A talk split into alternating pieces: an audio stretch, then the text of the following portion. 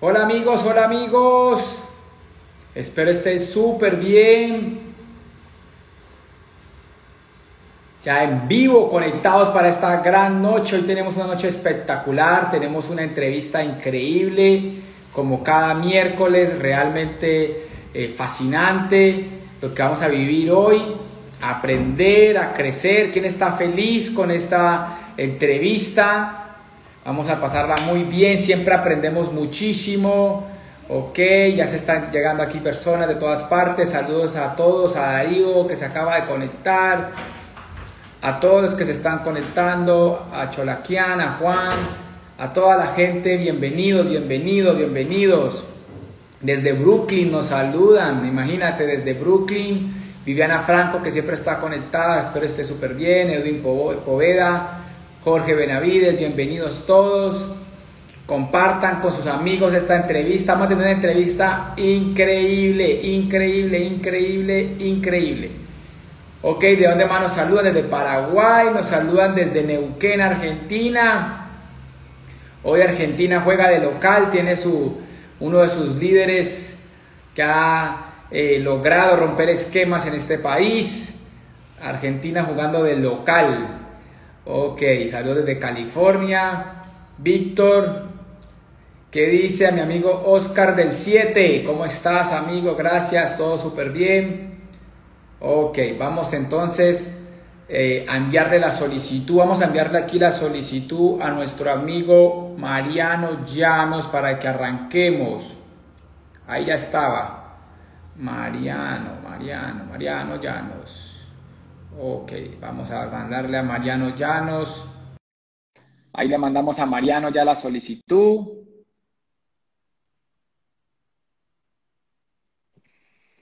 Hola, amigo. Hola, amigo. ¿Cómo andás? ¿Todo bien? todo bien, todo bien. Usted, usted aprendió a saludar como los colombianos. ¿Todo bien? ¿Viste? No, pero acá en Argentina también se dice, se dice así. ¿Cómo se escucha ahí? ¿Se escucha bien? Sí, se escucha bien, se escucha bien, te veo bien, se escucha bien. ¿Cómo va todo? Bien, contento, contento de estar acá compartiendo un ratito, un rato que vamos a compartir juntos. La verdad que siempre estoy presente en las entrevistas que haces y bueno, hoy me tocó a mí, así que vamos a buscar aportar lo mejor desde lo que uno siente, desde lo que uno aprendió. Así que, contento y bueno, mucha, mucho respeto y mucha admiración también a, a lo que haces, Andrés. Gracias, Mariano, gracias, gracias. Hemos estado de cerca, en diferentes eventos. Casualmente cuando estuviste en Colombia, yo estaba dando una convención en República Dominicana, estuviste con Selfie Charo, fue una convención bien emblemática. Y bueno, pues la verdad para mí es fascinante tenerte acá, porque eres un joven que ha logrado poner la vara en alto, eh, lograste romper esquemas, eh, eres un referente en la industria para los jóvenes, un referente en la industria para Latinoamérica entera y habla hispana, por lo que hiciste, por la velocidad, por todo lo que has logrado eh, vivir. Y bueno, vamos a arrancar de una, vamos a arrancar de una. Yo pensaba cuando, cuando veía tu trayectoria y yo decía, ¿qué habrá pasado eh, en la mente de Mariano que a los 24 años hizo semejante salto cuántico de los 24 a los 26 años fue un cambio histórico, o sea, hiciste un salto cuántico. ¿Qué, qué crees tú? Cuéntame un poquito de ese, de ese inicio, ¿cómo empezaste? ¿Por qué empezaste joven? ¿Cómo empezaste? ¿Qué te llevó a empezar? Cuéntame un poquito ese contexto. Muy bueno, me encantó, me encantó.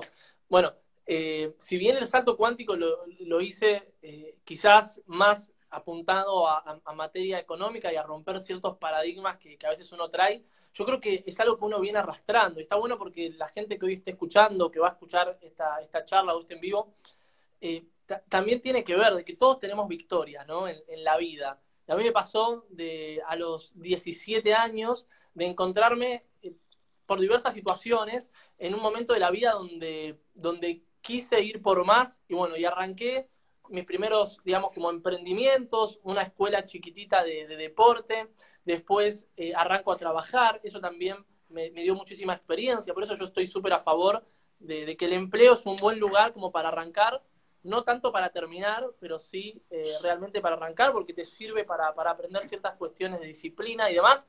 pero me, pasó que a los 24 años eh, llegué a un momento de la vida quiebre donde me empecé a cuestionar. Y, esto yo hoy te lo cuento así, Andrés, como, como, como bastante claro. Tranquilo. Porque yo esto lo hablé no sé, lo hablé en un montón de charlas y siempre la gente te pregunta, ¿no? Bueno, ¿y cómo fue tu comienzo?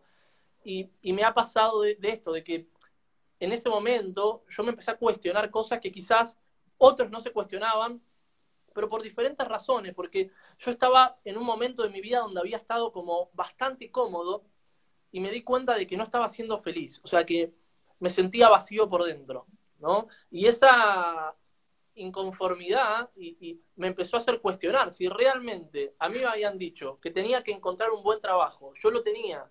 Yo ya vivía solo, desde los 20 años que vivo solo. Tenía mi departamento, mi auto para moverme, tenía dinero como para salir eh, con algún amigo o con, no, con, una chica. Y, o sea, tenía como para moverme. Y tenía relativamente tiempo, hacía actividades que me gustaban, porque uno de mis hobbies es bailar bachata, y, ya estaba súper conectado con eso. Y me pasó de que me sentía vacío. ¿ok?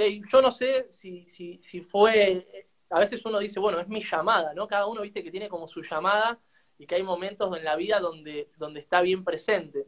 Bueno, me pasó de a esa edad de, empezar a, a, cuestionar eso. Bueno, lo que yo realmente había querido hacer era realmente algo que me estaba dando plenitud y la respuesta fue no.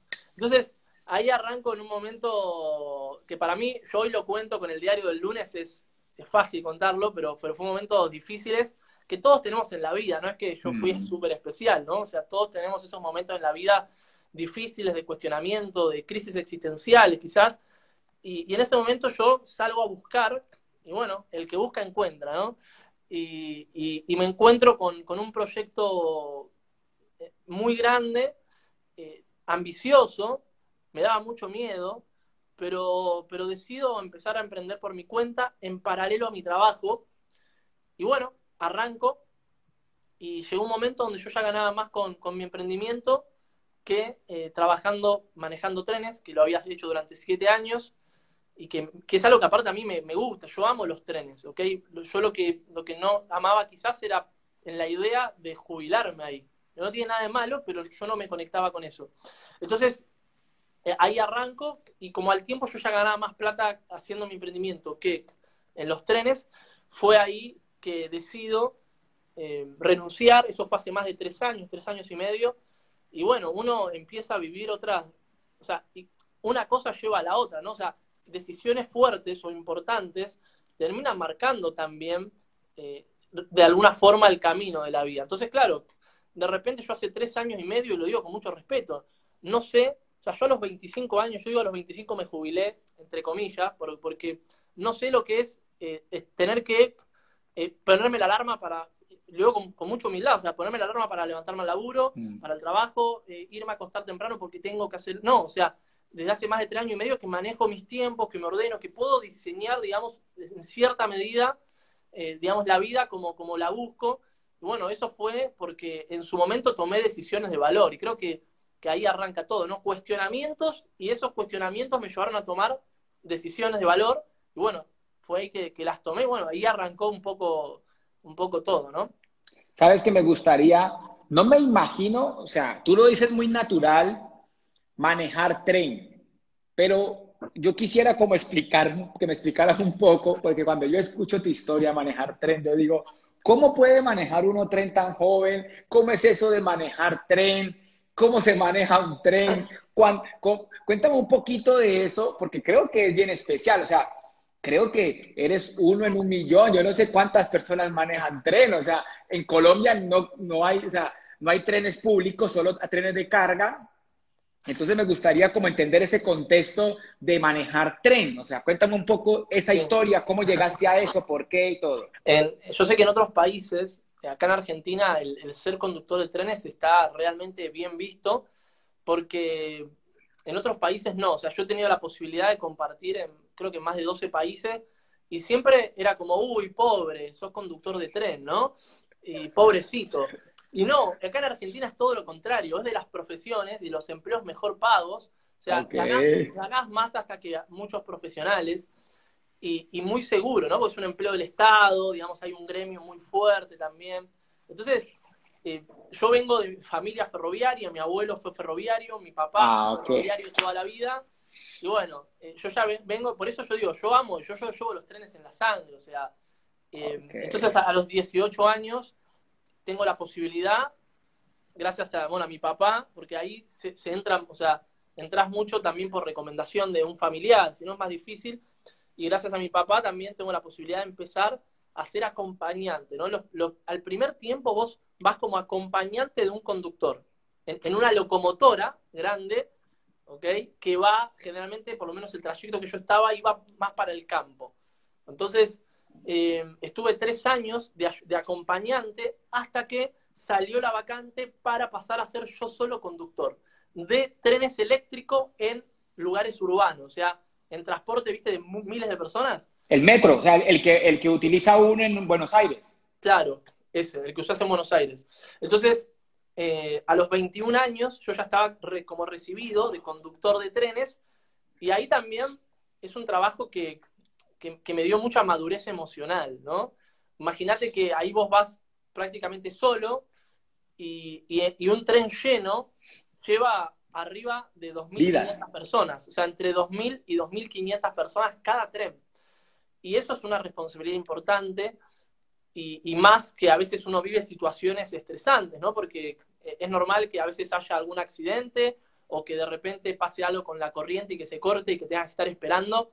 Y la gente no sabe, ¿viste? Que, yo, he forjado mucho el carácter mío y ahí fue una de las cosas donde, uno de los lugares donde yo aprendí a decir que no eh, en su momento, por lo menos cuando uno sale generalmente del colegio, es muy difícil que, los jóvenes tengan el carácter, digamos, formado como para, para imponerse o para, o para defender una decisión. Y creo que en ese trabajo en particular, como hay mucha responsabilidad, eh, aprendí lo que era decir que no, aprendí eh, la, responsabilidad, aprendí también eh, disciplina, a pesar de que no era el, empleado ejemplar, y lo digo, lo digo sinceramente, pero, pero me dio mucha, mucha actitud, creo yo, ¿no? Que después yo la trasladé al negocio y me sirvió mucho para no hacerme problemas por, por tonterías, digamos, ¿no? Yo a veces veo gente que, se hace problemas quizás por, por, no, por tonterías o, que se hace demasiado drama o, viste, chusmeríos, no sé si se entiende chusmeríos. Sí, sí, sí, sí. Chusmerío, esto y lo otro. Y a mí me pasó que, ese trabajo en particular me dio como ese carácter y esa, esa fortaleza interna de decir, no, o sea, esta es mi palabra, no se avanza más hasta acá. Y bueno, eso lo trasladé al negocio y lo trasladé a ponerme metas también, ¿no? Y realmente fue, fue algo súper potente. Así que bueno, esa es un poco mi historia de ferroviario. Tengo muchísimas anécdotas. No, me imagino. Sí. O sea, y, y, y, y, escuchándote me fascinaba, claro, porque no es, y tú acabas de decir algo muy cierto, o sea, por ejemplo, en Colombia todo lo que sea, digamos, el transporte no es muy bien visto, ¿no? O sea, sí es bueno, lo que pasa es que, y ganan dinero, pero rompe con el estatus, o sea, no, no está ligado a, un concepto de estatus. Pero claramente el transporte público de, en Argentina es sumamente importante. Yo recuerdo haber estado en Capital muchas veces y un día, casualmente con Ceci, Ceci me dice que me monte en el metro creo que iba a ir a dar la OE, en eso, algo, era algo con la OE que era más rápido porque había mucho tráfico y yo me sentía como raro. O creo que fue para ir a la tienda, que, que cuando quedaba encachado, que tenía que ir a la tienda y la estación me dejaba ahí como a una cuadra. Y a mí me parecía rarísimo porque no, acá pues el transporte público no es muy bien visto, pero en Argentina la gente se, se, usa, todo el mundo, a los ejecutivos, políticos, todos. Acá sí, y aparte es un trabajo eh, que, que, muchos, o sea, es como, yo tenía el mejor trabajo de todos mis amigos, o sea, eh, yo me compré mi primer auto a los 19 años, ¿entendés? Un auto muy lindo aparte. Y, y, claro, era el, primer, el primero de los amigos que se compró el auto, el primero, por eso yo digo que hay, varias recompensas que las viví como bastante joven, y, por eso yo llegué a los 22, 23 años, 24, con, con esa crisis como diciendo, mirad todas las cosas que viví y, y no tengo esa plenitud eh, de, que quizás mi alma ¿no? me, me pedía. Entonces, Eh, sí, fue, fue la verdad que algo súper loco y, y, valoro mucho. No, y, y, te veo, claramente me veo. Con mucho amor, digamos. Me veo muy reflejado porque yo a los 16 años, 17 años empecé a trabajar como aseador y era aseador en limpieza, limpiaba la universidad donde estudié. Y cuando dices que te forjó el carácter, eso me sucedió a mí y la verdad, clarísimo que tú formaste. Mucha gente, tu carácter fuera, mucha gente cuando entra a esta industria y tiene un proceso de transformación y de liderazgo, pues tiene que pagar ese proceso. Y sí es real que fuera del negocio traemos ciertas ventajas, los que hemos vivido eh, cosas como esta, ¿no? Y eso me parece fascinante. Quería preguntarte algo, y es, definitivamente las preguntas son vitales. Yo quisiera, eh, si lograste observarte, cuáles eran tus creencias antes del negocio y, y, cuáles son las creencias ahora del negocio. ¿Cuáles crees que fueron las que más cambiaron? Digamos, yo me imagino tú como en el, en el metro, antes de conocer esta oportunidad, yo me imagino eh, tú tranquilo, pensando en que te iban a pagar, estabas ahí como muy... O sea, ¿cuáles eran esas creencias ahí? Pero después, ¿cuáles cambiaron? Porque me imagino que empecé a tener un conflicto, lo que creías con lo que empezaste a ver, ¿no? Y ahí, esa expansión de la mente, como hacer esa comparación, ¿no? Muy bueno, sí, y el conflicto también fue con la gente que yo tenía relacionado con esas creencias. O sea, hay muchas creencias que yo las relacionaba también a mandatos familiares o a, charlas con amigos. Eh, hay varias. La, la, primera que se me viene así rápido es en cuestión al dinero. O sea, yo tenía como la, creencia y asociado de que había que dedicarle mucho tiempo, o sea, de que el, tiempo estaba... O sea, asociado a la cantidad de dinero íntimamente relacionada al dinero. Entonces yo pensaba, desde mi ignorancia eh, financiera, eh, pensaba en, bueno, a ver, ¿qué puedo hacer o qué trabajo puedo hacer o qué puedo inventarme para, en paralelo a mi trabajo, agarrar y, no sé, tener un negocio de, no sé, de un kiosco, una cancha de fútbol, un, no sé, un teatro, no sé, lo que sea, algo, algo eh, tener como, como mi negocito, no sé, un sé, algo, un, camión de comida, me acuerdo que en su momento había invertido en un camión de comidas, y, yo decía, bueno, listo, con eso, y yo no me daba cuenta que era como más de lo mismo. Entonces, la creencia en ese momento era que eh, tenía que dedicarle más horas para eh, ganar más plata y que la única forma de ganar plata era siempre trabajando más. La creencia actual claramente no es esa, es la creencia de que es importante aprender a construir sistemas y flujos de dinero, entonces, em, hoy en día mi mente no piensa en, bueno, a ver, tengo que dedicarle, no, o sea, obviamente que hay que dedicarle horas, o sea, eso está claro, pero mi mente piensa en, bueno, yo le dedico horas, pero va a llegar un momento en que esto va a generar un flujo de dinero, ¿ok? Y eso no, no era algo que, por ejemplo, con mis amigos, con, con, con mi familia se hable, todo lo contrario o sea, todo lo contrario. Otra, otra creencia importante era el tema del trabajo, ¿no? Esto de vos tenés que cuidar el trabajo, y es verdad, hay que cuidarlo, ¿no? Pero, pero no es la única opción hoy en día. Hoy, algo que yo a veces, justo hoy hablaba que, que daba una charla y decía, o sea, una de las cosas creo que potentes en el siglo XXI es que uno puede combinar lo social con la actividad económica o comercial que uno haga. Antes no, o sea, el paradigma de mucha gente y el mío era de la, o sea, del, trabajo a la casa, o sea, están como divididas, hay como una grieta, ¿no? Es como, por un lado, lo, comercial, lo, mm. la actividad económica, ¿no? Lo, que genero, y por otro, el descanso, ¿no? Por eso está como muy relacionada. Vivir como dos vidas, ¿no? Como querer llegar a la casa y cambiar la vida totalmente. Cambias la vida, tenés el franco de, trabajo y, es el franco, tenés las vacaciones, en esas vacaciones como que sos otra persona, ¿no? Y, y hoy no, o sea, yo ya desde hace tiempo que no tengo el concepto de lo que es un franco, porque todos los días me puedo tomar un franco. Y, volvemos a lo mismo, lo digo de mucho respeto, pero digo, porque la creencia es distinta eh, y, creo que eso también está bueno, ¿no? O sea, hoy, hoy uno puede combinar, y, también eso, la actividad comercial con la social. Y no se ve solamente en este negocio que hacemos vos y yo, sino que se ve eh, en, en, no sé, en un youtuber por ejemplo, que está quizás desde la casa, así jugando un juego, y está combinando algo social, algo con también una actividad comercial. Entonces, creo que el, el, o sea, el paradigma del siglo XX tiene que ver con esa división fuerte entre lo, lo, económico y lo social, y en el siglo XXI no, con la unión. Fíjate que cada vez se une más. Entonces, eso yo sí lo viví, Andrés, y también fue algo que, que, me ha impactado. Sí, totalmente. Súper, súper. No, y, y, me imagino que muchas creencias fueron cambiando, pero creo que fueron contundentes las que hablaste. El tiempo por dinero, sistemas de flujo de dinero, o sea, cambiar el concepto de poner mi tiempo para ganar dinero por pensar en crear sistemas que creen flujo de dinero. Es un cambio total de paradigma y el otro cambio de, creencia o paradigma es poder vivir de lo que te apasiona. Creo que es el, el, el, concepto, poder vivir a través de ser libre y ganar dinero entreteniéndote y el tema social y comercial, esa combinación me parece espectacular. Y sabes, yo, yo pienso, ¿por qué pienso en ti, Mariano? Y yo pienso a mí, yo te tengo muchísima admiración, porque a los 24 años, pues uno está perdido. O sea, uno a los 24 años está perdido. O sea, yo, yo, me, yo, yo vengo rápido, yo vengo rápido, pero yo comparo la media y a los 24 años están muy perdidos.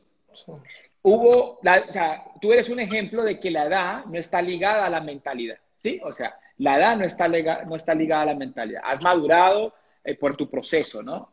Cuéntame un poco, digamos, yo quisiera ayudar a los jóvenes con ese cambio, o sea, ¿cuáles son esos rasgos de la mentalidad que debe asumir un joven para desarrollar este tipo de industria que es tan libre y que es tan autónoma y que necesita una mentalidad específica como la que desarrollamos acá, ¿no?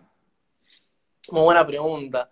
Eh, creo que sí, que a mí una de las cosas que me apasiona de, nuestro proyecto, en lo que somos socios, tiene que ver con esto que, te invita a cuestionar, te invita a aprender, te invita a desaprender, eh, te, promueve ciertos valores que, generalmente uno no, los escucha o que, o que parecen utopías, ¿no?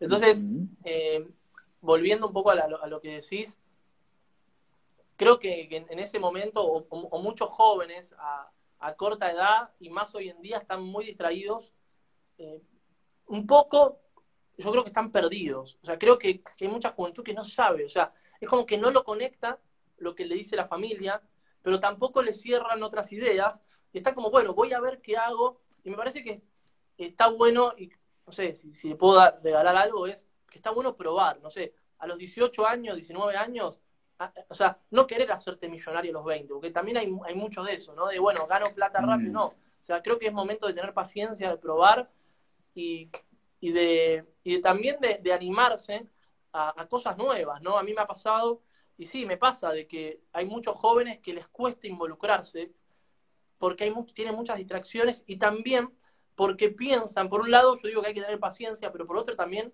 tenemos que entender de que todos nuestros adultos, nuestros papás, nuestros tíos, nuestros abuelos, a, los 20 años tuvieron posibilidad de tener otro estilo de vida. O sea, tuvieron alguna que otra posibilidad. Y por la forma de pensar, probablemente, no todos, porque hay gente que no tuvo oportunidades, pero hay gente que sí, y que las dejó pasar. Entonces, yo creo que es responsabilidad de todos los jóvenes que quizás estén escuchando esto, que hoy hay mucha información en Internet, que, que, se animen, que se animen a apostar a ello, que se animen a influir en los demás, que se animen a generar herramientas, ¿no? Que son súper potentes. Cómo generar una comunidad de consumo, cómo aprender a autoliderarme. A mí, creo que lo que a mí más me hizo madurar, Andrés, y por eso eh, fueron crisis que, que, tuve, mías, ¿no? O sea, crisis mías fuertes, ¿no? De, de, esta que yo, yo decía, estas crisis existenciales. O sea, yo a los 22 mm. años me quedé un poco como vos, ¿viste? Así pelado, pero a todo en la parte de atrás, yo me quedé pelado del estrés. O sea, tremendo, ¿entendés? Y estuve un año con todo el pelo eh, lleno de, huecos. Y, pero vos, vos veías mi vida y tenía una vida bien, o sea, no, no, era una vida estresante, pero a la vez internamente yo quería algo más y no sabía qué era. Y por eso creo que también es aprender a escuchar lo que el cuerpo dice, ¿no? Hoy, a los 20 años, a los 21, a los 22, a, lo que sea que sea, hay mucha energía. O sea, está bueno aprovechar, no buscar para mí ser, hacerte millonario un día para el otro, pero sí a, escuchar lo que el cuerpo dice. Y seguramente el cuerpo te dice, loco, anda por más. Y, creo que creo que es por ahí, creo que es por ahí. Por eso yo admiro también a, mucha gente joven, la admiro. Hoy yo tengo 28 años, soy súper joven también, ojo, pero admiro a la gente de 18, 19, de 20 que apuestan a, su futuro y que se comprometen, ¿no? Porque empezar empieza cualquiera, pero yo creo que la clave está en sostenerlo. Entonces, eh, igual que vos, Andrés, admiro a la gente joven, admiro, y para mí es un desafío. O sea, creo que uno de los propósitos de, esta actividad que compartimos es eh, el impactar eh, vidas, ¿no? El, despertar conciencia, un poco lo que vos decís, ¿no? Creo que eso te llena el alma y aparte te ayuda a conocerte. Yo me doy cuenta que mientras más aporto, mientras más hablo, más me termino conociendo yo. Entonces, eso está buenísimo, ¿entendés? Y va más allá de ganar dinero, va más allá de, ganar tiempo o, de, ganar libertad. Wow. Sabes, escuchándote, eh, soy, soy, un, soy un fans número uno de las crisis y de los problemas en los seres humanos, porque yo digo que no hay, no hay mejor momento que el peor momento, porque ahí nos hacemos preguntas realmente profundas como las que te tuviste que hacer. Yo te llevo una década, dentro de ocho días cumplo 38 años. Yo cumplo, yo me veo muy joven, pero, pero cumplo 38 años en, el próximo 7 de marzo, para que prepare mi regalo. Pero el punto es que te llevo una década. Y, pensando en cuando te escuchaba el concepto de despertar conciencia, hay algo que quiero de pronto ya acotar rápido para regalar algo, es la conciencia se manifiesta en el cuerpo, o sea, la conciencia ayuda a través del cuerpo a dar señales, por eso nos da enfermedades, la conciencia nos puede, una, una, depresión nos puede dar enfermedades, el cuerpo habla en, en, esencia y dijiste cosas muy poderosas, o sea, mira que esa crisis te llevó a identificar eso y el cuerpo te lo estaba diciendo. Muchas veces hay gente que espera demasiado, no escucha su cuerpo y, y es catastrófico, pero Creo que hay una enseñanza muy poderosa de parte de Mariano para toda la audiencia, de la importancia de escuchar nuestro ser, no solamente nuestro cuerpo, sino nuestras emociones, lo que pensamos, lo que estamos sintiendo, la parte física, porque él está hablando para dónde vamos. Y creo en las crisis existenciales como el punto de partida para empezar, para hacer preguntas buenas, para transformar, ¿sí? Totalmente. Pero, pero hablaste algo muy importante, que tienen un riesgo los jóvenes, probar probar, pero quisiera preguntarte de algo. Probar, hoy hay demasiados modelos de negocios, ¿sí? Mm. Eh, y hay muchísimas opciones y la gente tiende a confundirse. Eh, he escuchado de parte tuya, y algo hablamos antes de la entrevista, de, eh, digamos, de lo que puede llegar a confundirse como nuestro modelo de negocio y otras oportunidades que pueden desviar a las personas a buenas decisiones. ¿Cuál, creo que hay algo muy claro que dijiste y es nuestro propósito y nuestro sentido del negocio. Pero hay negocios que pierden esa carencia de valores, de fundamentos, de sentido.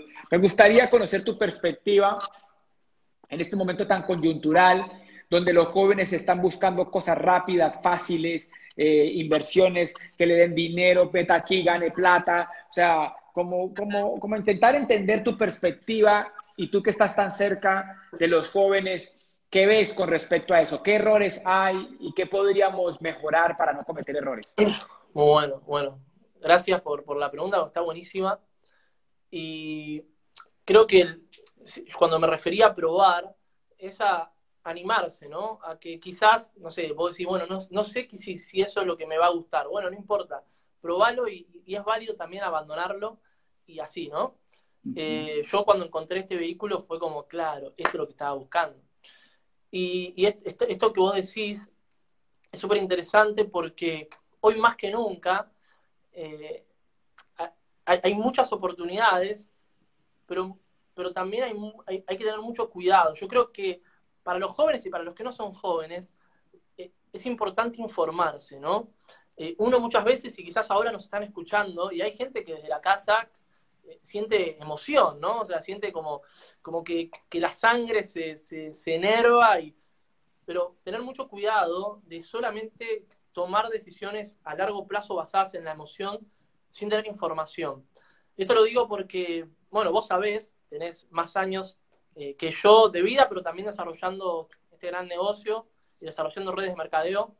Y y que muchas veces hay muchas propuestas que, carecen de, fundamentos, que carecen de fundamentos legales también. Y creo que es algo que, uno tiene que tener súper en cuenta al momento de emprender, porque eh, yo a veces lo que veo, porque a mí también me invitan o me contactan y demás, y me mandan mensajes a Instagram, y, no, y verá, acá no sabes, acá no, no sé, no hay que vender ningún producto, no hay que hacer esto, no hay que hacer lo otro, o, y, y todo eso cuando uno empieza a investigar el fondo, cuando uno tiene más información, te das cuenta de que está basado en nada, ¿no? En, emoción nada más, en, esta nube de, energía, pero que cuando hay gente que empieza a despertar y a buscar información, esa nube se empieza a ir. Y creo que lo más doloroso de caer en, ciertas estafas, ¿no? Porque son estafas, tiene que ver con esto, con que uno, eh, uno no solamente que puede perder plata, que sería lo de menos, pero también uno eh, da la imagen de uno. Y creo que eso es fuerte, ¿no? Que, que, vos caigas en una estafa y que invites a otras personas de tu ignorancia por no leer o por no informarte a también formar parte de una estafa. Entonces, no sé, por ejemplo, la industria que nosotros forjamos y formamos, las redes de mercadeo, es una industria que está avalada por un montón de organismos del año 78, que los primeros organismos en Estados Unidos y después en diferentes países empezaron a regular la actividad Después hubo un juicio muy importante en el 79, que bueno, sabemos que sentó las bases para, para las redes de mercadeo actuales.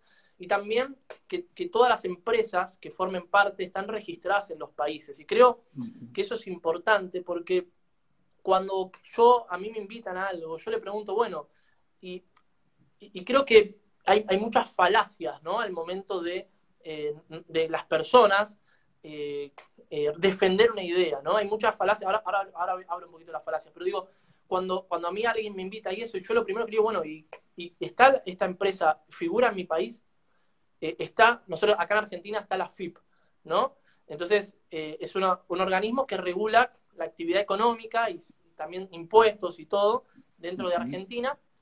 Y, bueno, y, vos te, te, empezás a revisar, bueno, está en la FIP, o la empresa, de qué o sea, hay una ley en Argentina que dice que toda empresa extranjera, no importa del país que venga, no importa si la empresa es de pochoclos, de sillas, de tecnología o de lo que sea, la empresa tiene que estar en el país eh, regulada. Entonces, cuando uno empieza a investigar, te das cuenta que hay empresas que no están acá.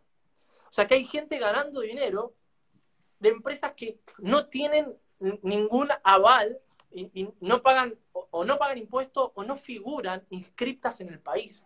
Y eso, lo, y, ojo, y yo no digo que la gente que lo haga sea estafadora, no, no, pero hay empresas que no están registradas y eso es súper peligroso.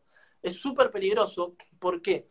Porque cuando en algún momento alguien de la empresa se quiere ir, se va y no le tiene que rendir cuentas a nadie. Por ejemplo, Amway, cuando vos empezás a buscar, figura en el registro de sociedades del año 93, figura en un montón de papeles, o sea, la empresa, no yo, no yo, la empresa tiene que estar en el país. Y eso es súper importante porque uno no sabe, por más que haya buenas intenciones, por más que haya gente ganando plata, y, y creo que también una de las falacias, Andrés, que, la gente cae, eh, son falacias del discurso, ¿no? Hay, hay, la más conocida se llama ad hominem, que es una falacia donde se ataca a la persona.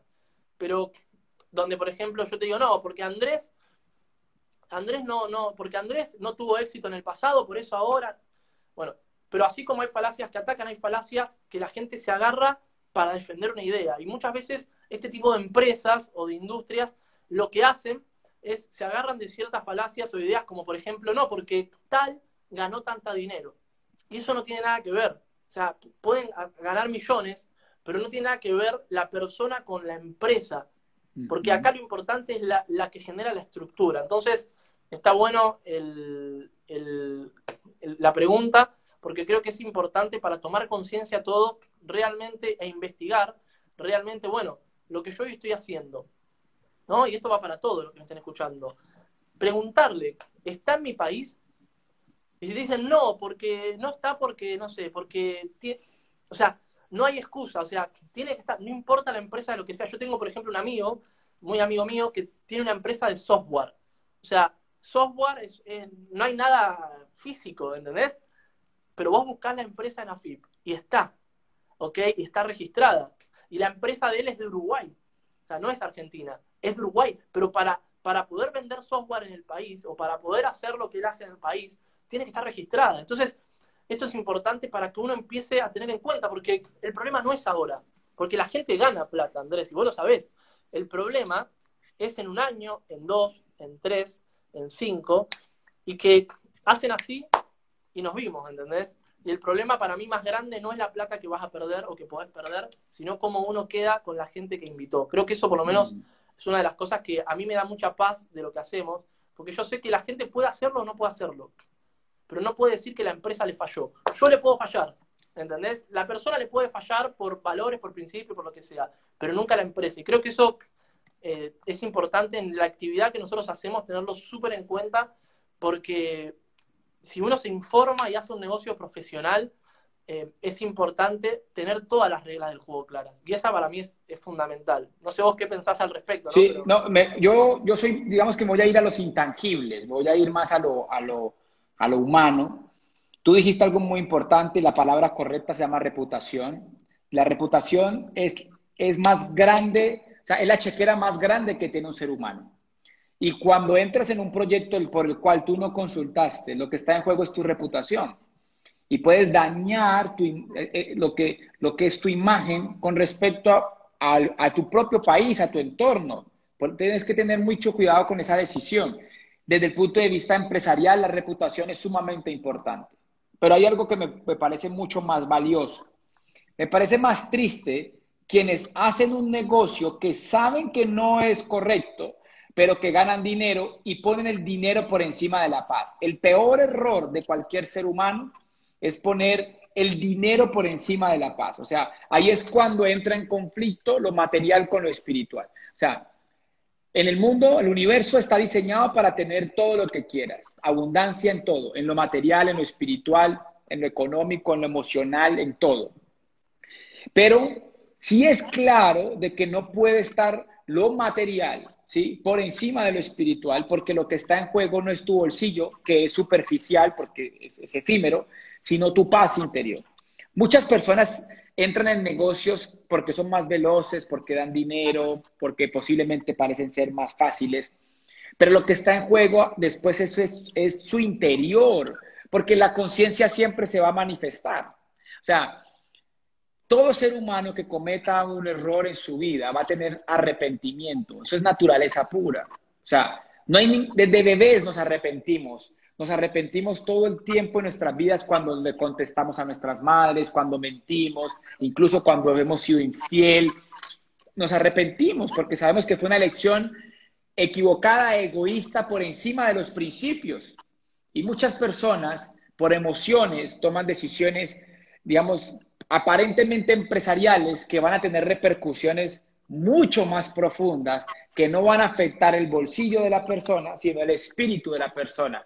Y si la persona se ve afectada en su espíritu, es mucho más fácil recuperar una quiebra económica, pero difícilmente recuperar una quiebra espiritual. O sea, que es un, quebramiento, un quebrantamiento interior. Entonces, mi, mi, mi consejo aquí el entrevistado es Mariano, el, protagonista es Mariano, pero mi consejo es a que evalúen ¿sí?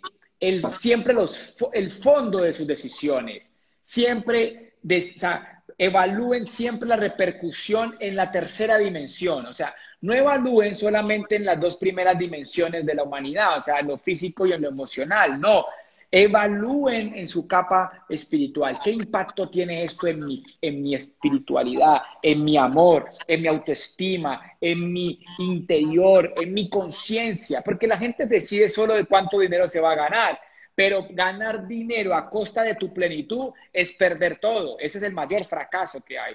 ¿Sí? Y es muy importante que las personas evalúen los negocios con proyección en el tiempo, pero que evalúen los negocios con la tercera dimensión y vean la repercusión en su vida, en su interior, no en lo económico nomás, ¿no? O sea, y es sumamente importante eso y creo que eh, el mundo carece, lastimosamente, carece muchísimo de este tipo de perspectivas. Pero yo no me puedo poner a hablar, Mariano, porque este es mi ejercicio, mi ejercicio es entrevistarte. Me encantó, me encantó. ¿ya? Y, no me quiero meter allá porque si no yo me, yo me enloquezco a hablar y ahí me voy tres preguntas que van a ir amarrándose una, van yendo uno a una para ir como concretando.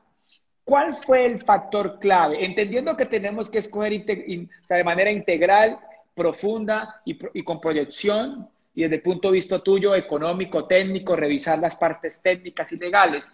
Vamos a poner ese punto aparte y espero en toda la audiencia eh, tome valor de lo que acabamos de hablar, la importancia de lo económico y técnico frente a los negocios y la parte espiritual frente a los negocios. Acojan estos dos puntos y llévenlo para sus vidas.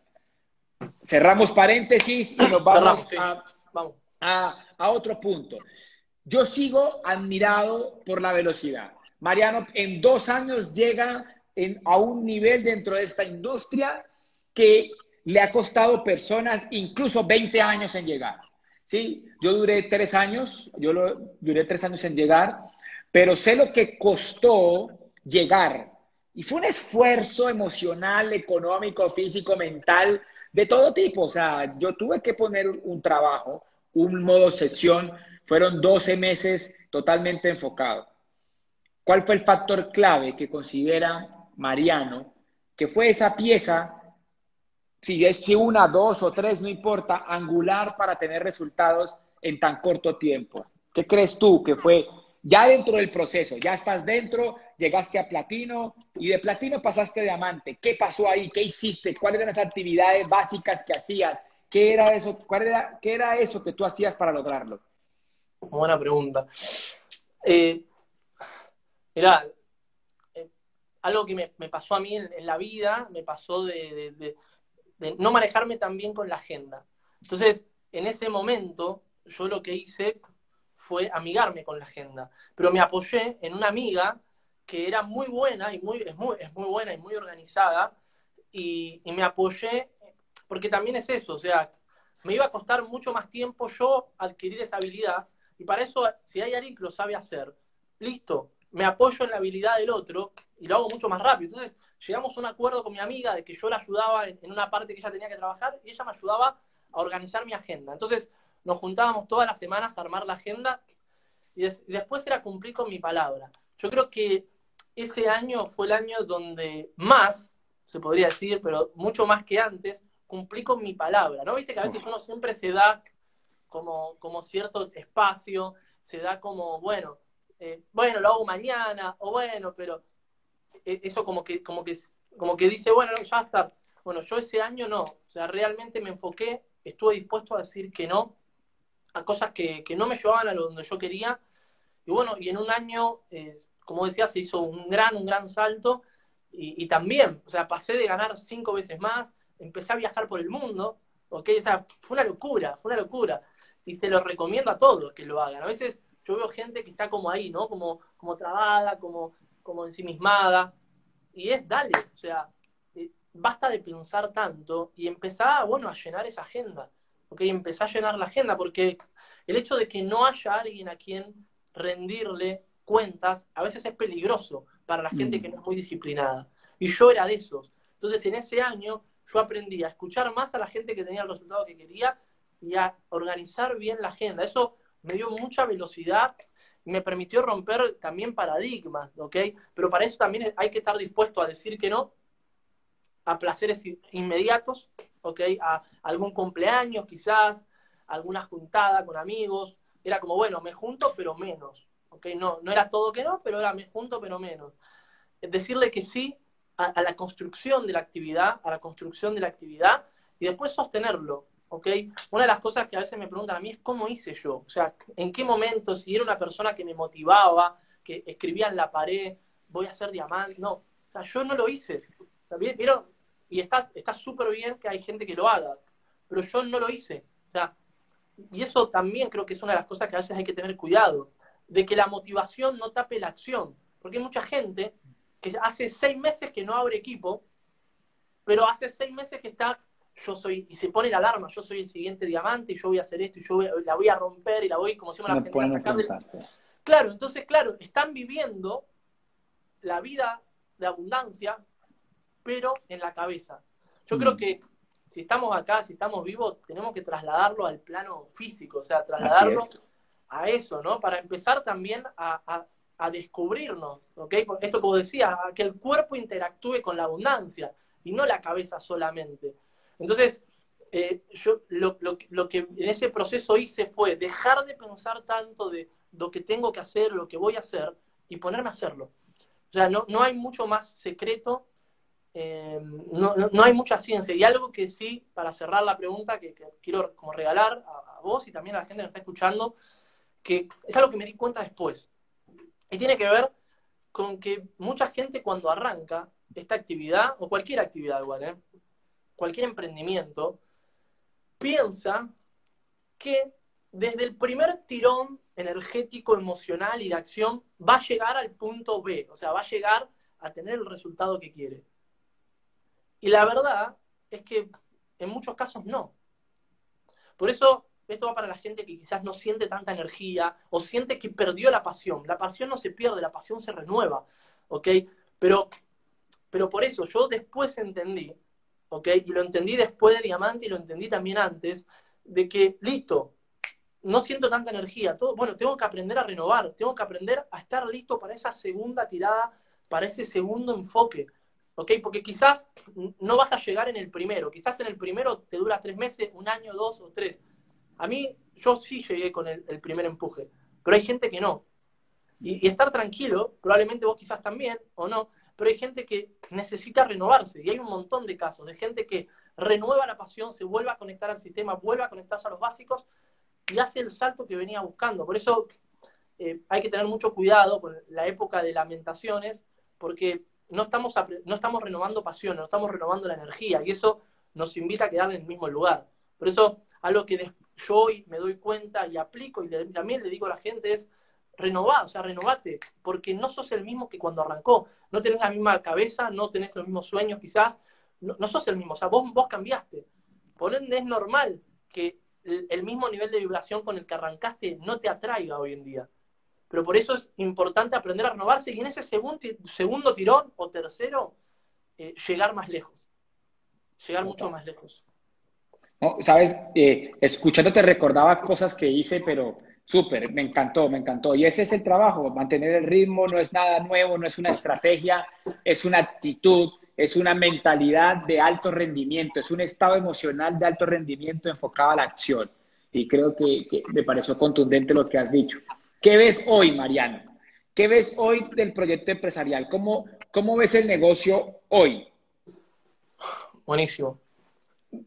Veo un proyecto que está muy bien parado, o sea, que, ya está listo y que está con los dos pies bien firmes en, el siglo XXI. Un poco con lo que te decía, ¿no? Que es un proyecto que hubo mucho, o sea, nosotros somos muy buenos, vos, yo y mucha gente es muy buena en lo presencial, en el uno a uno, en el cara a cara, en el, en, el evento grande, ¿no? En el impacto, en la oratoria, en un escenario. O sea, somos buenos en eso. Y es algo que hay que reconocerlo. Pero de repente vino la pandemia y nos obligó a hacernos buenos en lo digital. Y hoy eh, creo que con, esta experiencia eh, nos volvimos buenos en lo digital, pero también seguimos siendo buenos en lo presencial. Entonces yo lo que veo es que el mundo va a volver de forma como híbrida, no del todo eh, digital y tampoco del todo presencial, pero sí va a volver lo presencial y es algo que ya somos buenos y es una habilidad que ya tenemos adquirida como equipo y como organización y como industria, pero también que nos volvimos buenos en eh, lo que es eh, digital, lo que es virtual. Entonces, estamos muy bien parados. También con que hay mucha gente que ahora se está cuestionando. O sea, hay más gente que está cuestionando ciertos paradigmas tradicionales, que está cuestionando esto de trabajar hasta jubilarme, que está cuestionándose de que el sueldo no le alcanza o que la carrera que tiene que estudiar quizás no le da el fruto que está buscando. Entonces, eso, sumado a que ya estamos parados a principios del siglo XXI, ya estamos parados como para hacer toda esa carrera de, hasta muchos, muchos años más, yo lo que veo es, eso, es crecimiento. O sea, mm. eh, no veo, pero no veo en absoluto veo que, que, sea algo que vos digas, bueno, va a terminar. No, yo creo que recién estamos arrancando, que hay mucho por hacer que los grandes líderes de este, de este negocio todavía no arrancaron. O sea, en Latinoamérica todavía los grandes, grandes líderes todavía mm. ni siquiera arrancaron. Es más, probablemente estén quebrando en este momento quizás su empresa. Y nosotros tenemos la posibilidad de, de, transmitirle esa energía. Y, y, yo veo eso, veo abundancia, veo que los que se queden y que lo vean eh, lo van a aprovechar y les va a abrir la puerta para otras cosas. Porque las habilidades que uno aprende acá, de ser bueno, de ser buen comunicador, de ser bueno en lo presencial, de, ser bueno con herramientas digitales, de aprender a generar una comunidad de consumo, de aprender eh, un poco, o sea, de elevar nuestro nivel de conciencia, de aprender a reconocer un poco lo que hablamos, nuestro cuerpo, de aprender a, manejarse con el entorno, a cómo influir en los demás y cómo liderar. O sea, todo eso es como el combo ideal para el éxito en el siglo XXI. O sea, no te digo que es imposible, pero, digamos, no te digo que el éxito está asegurado, pero tenés las herramientas como para salir a la cancha y ganar el partido. Entonces, es, ahora, ¿qué falta? Poner la acción, ¿ok? Así que eso es lo que yo veo. Súper. Y, y, me gustaría, siempre, casi siempre hago esta pregunta porque la gente que se conecta aquí quiere, quiere poner acción, quiere cambiar. Una persona que se queda una hora escuchando esta información, pues quiere, quiere hacer algo, quiere entender, quiere ver qué hace. ¿Qué le diría Mariano a alguien hoy? Ya estoy en el negocio, ya emprendí, ya, después de que tú estés auspiciado, tengas un código, hayas comprado una primera vez, que hayas leído un libro, hayas escuchado un audio, hayas estado en un evento y posiblemente hayas intentado contarle a alguien eh, y hayas consumido algo de productos, ya hiciste el negocio. Ya lo que resta es hacer eso muchas veces. ¿Qué, le diría Mariano a, a, la audiencia? Que esto lo van a seguir viendo, estas entrevistas las están estudiando mucha gente, porque quedan en YouTube, quedan en Instagram, se vuelven podcast y la gente, estamos intentando aportar con todo el liderazgo de Latinoamérica a, profesionalizar la industria, como decía eh, Mario Rodríguez hace ocho días, hacer ecología de la industria, o sea, cuidar nuestro ecosistema. ¿Qué le dirías a la gente? ¿Qué consejo? Dale consejos a la gente, los que quieras, para que este año sea bueno, que sus negocios arranquen, que empiecen a funcionar. permítete entregarle a la gente lo que tú crees que deben hacer para tener resultados. Hacer y ser, ¿no? Hacer y ser también. Hacer y ser, sí, sí. Eh, a la gente le diría, pregúntate por qué no hacerlo, o sea, ¿por qué no ir por un resultado más grande? ¿Por qué quedarse en el lugar? ¿Por qué, o sea, empezar como en el juego contrario, ¿no? En vez de por qué sí, porque creo que ya lo sabemos, es, bueno, pero ¿por qué no? O sea, el día de mañana, imagínate tener 70 años o 80 años y decirle a tus nietos, yo podría haber llegado, pero me costaba vender un producto. Yo podría haber llegado, pero me daba miedo hablar con la gente. Imagínate contar esa historia. Yo creo que eh, estamos en un momento de cambio radical en el mundo y, este es, o sea, es, un buen año como para arrancar en serio con el pie derecho a poner acción, arrancar a, determinarse, arrancar a, a ser un poco más consciente de, la vida ¿no? que uno va a diseñar. O sea, ¿qué, le preguntaría, ¿qué vida te gustaría diseñar?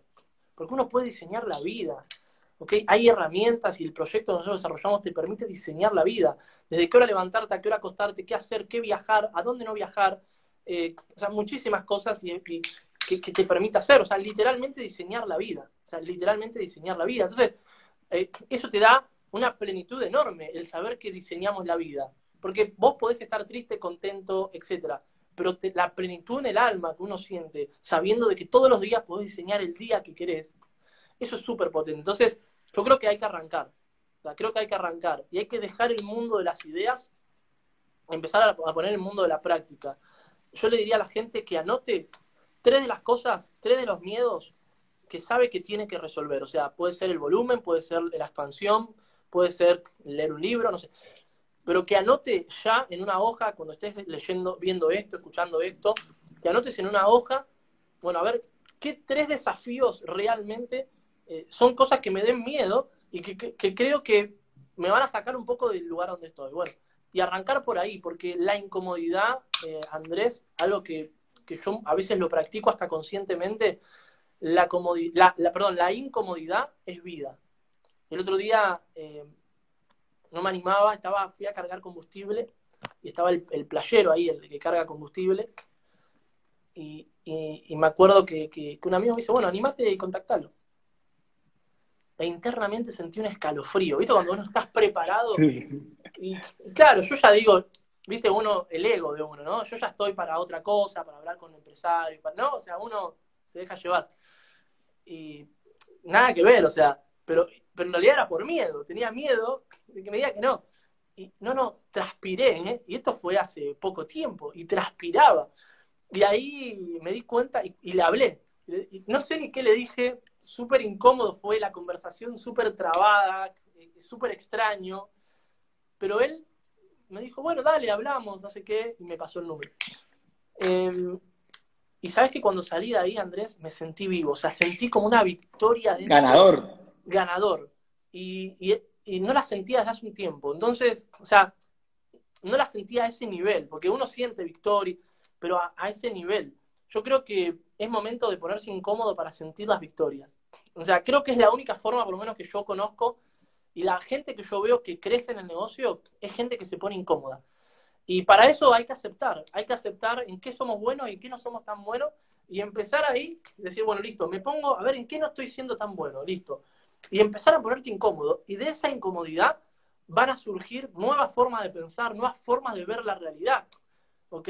Porque es como, viste, cuando uno capaz, no sé, está arrancando la vida amorosa y te da miedo. A mí me pasaba, yo iba a la discoteca, al boliche, como decimos acá en Argentina, y me daba miedo invitar a un trago o a bailar a una mujer. O sea, me daba pánico y no lo hacía.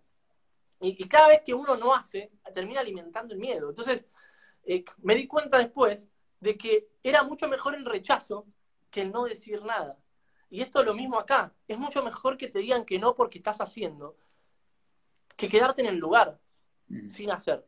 Entonces, creo que el, momento es ahora y de, dejar el mundo las ideas, de, agarrar e irte a diamante, irte a los niveles más altos, porque se puede. O sea, la pregunta es ¿por qué no si lo puedes hacer? Ay, pero me cuesta. Te cuesta porque estás pensando demasiado. A mí, yo, por ejemplo, tenía dos equipos trabajando activos y yo decía, es imposible para mí tener seis equipos trabajando. Y en realidad, no. O sea, yo pensaba eso, pero cuando tuve seis equipos trabajando, me di cuenta que se podía.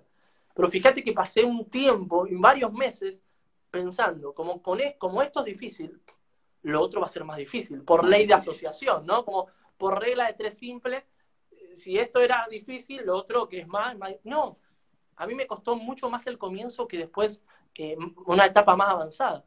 Entonces, me parece súper interesante como para decir, bueno, listo, dale, a partir de este momento, de esta charla, de este instante, anoto las tres cosas que tengo que eh, afrontar, empiezo a ponerme incómodo, no importa el resultado, porque repito, es mucho mejor el no que el quedarse en el lugar, o sea, empiezo a ponerme incómodo, si avanzaste ya ganaste, y después empiezo a qué? A darme cuenta de que me cuesta menos. Y ahí arrancamos, creo, esa carrera de movimiento y de enfoque, donde uno sale del estancamiento. Por eso creo que lo mejor es ponerse metas, poner la acción, armar una agenda y, animarse a ir en grande. O sea, si no te motiva el objetivo que estás yendo, es porque es chiquito.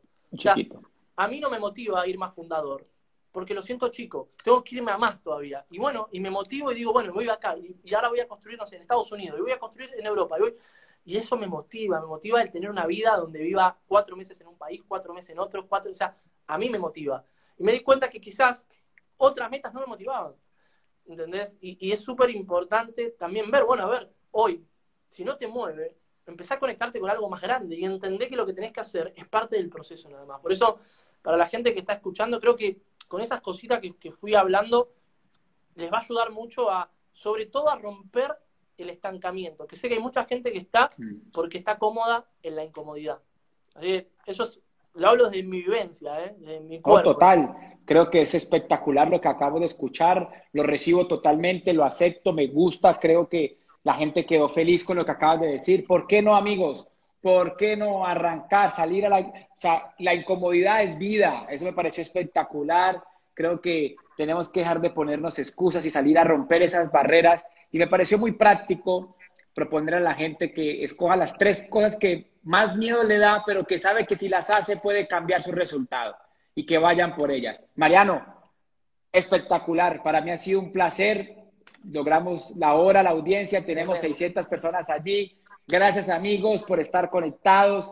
Gracias Mariano, de verdad, por tu transparencia, humildad, por tu generosidad. Y bueno, seguimos en la lucha, seguimos trabajando, seguimos colocando toda la energía y aportando, aportando información a todos ustedes. Te quiero mucho, amigo. Gracias, Andrés. Chao, Mariano. Gracias por el espacio. Gracias, amigo. Chao.